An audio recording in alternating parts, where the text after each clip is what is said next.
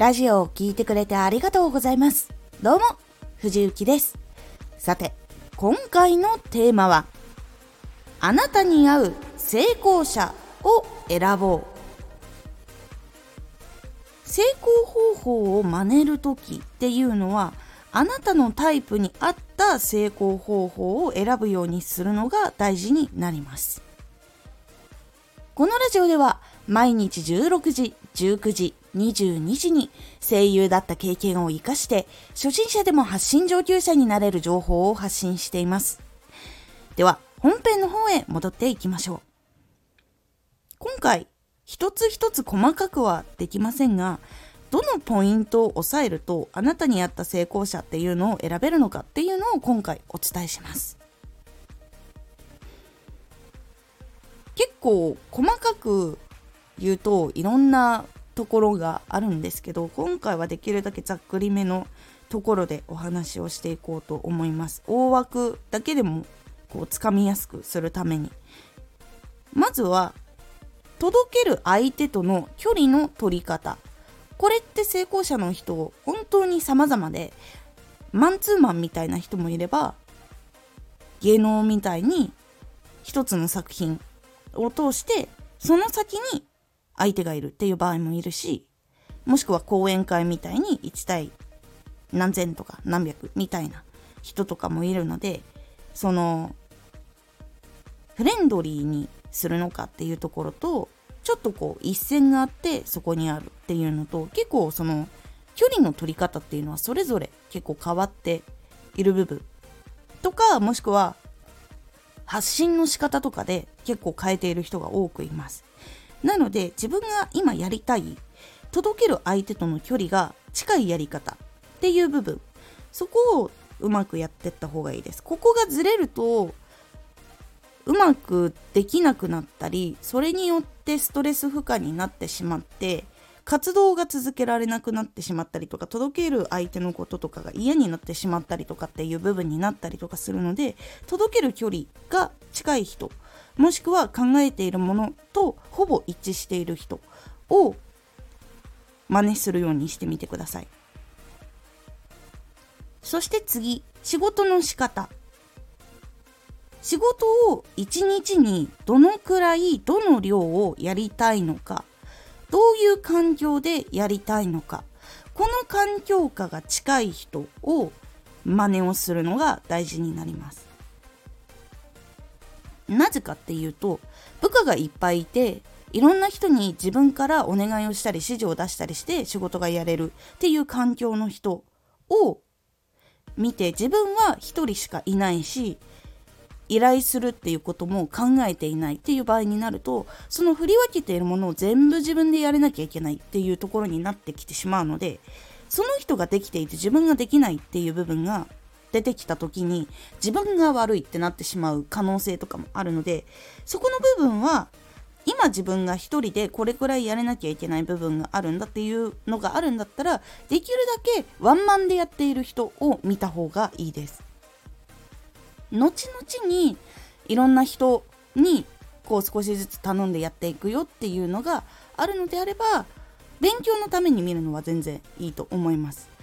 まあ、もしくはできれば自分がそう考えていて成功者の人で似たような考えをしている人がいたらできるだけその人を見ていた方がどっちかっていうと近いやり方っていうのが出てくるのでそっちの方をおすすめします。そして3つ目、生活の仕方。家族と時間を作りたいのか、バリバリ仕事で行きたいのか、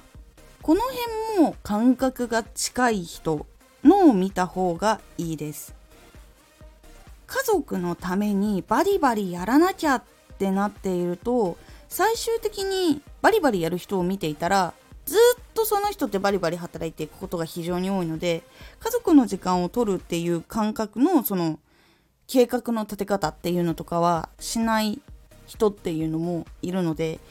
そういう部分だったら仕事もしているんだけどちゃんと家族の時間も取りたいっていう人だったらやっぱりその家族の時間を大事にする人っていうのをちゃんと見た方がいいです。根本的に考え方が違う場合が結構あったりするのでやっぱりその生活の仕方やっぱり子供の時間を大事にしたいとか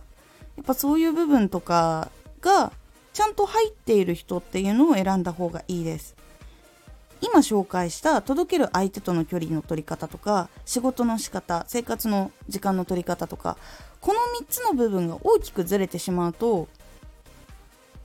活動が苦しくなる傾向があります。なので成功者の人はもっとやってるからやらなきゃっていう部分はすごくよくわかるんですけどでも自分の合った成功者っていうのを選ばないと自分が本当に欲していた答えにはたどり着かないっていう傾向が非常に多くなります。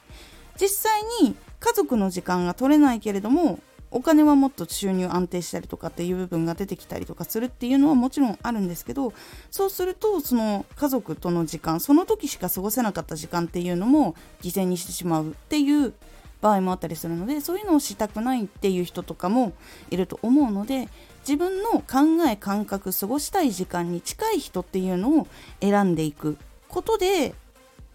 結構成功の仕方っていうのも変わっていくのでここの部分はしっかりと捉えておいた方がいいです。成功者の人ってたくさんいるけれども全てが全て取り入れてしまうと本当に叶えたいものとは違うものっていうのが出てきてしまうのでここはしっかりと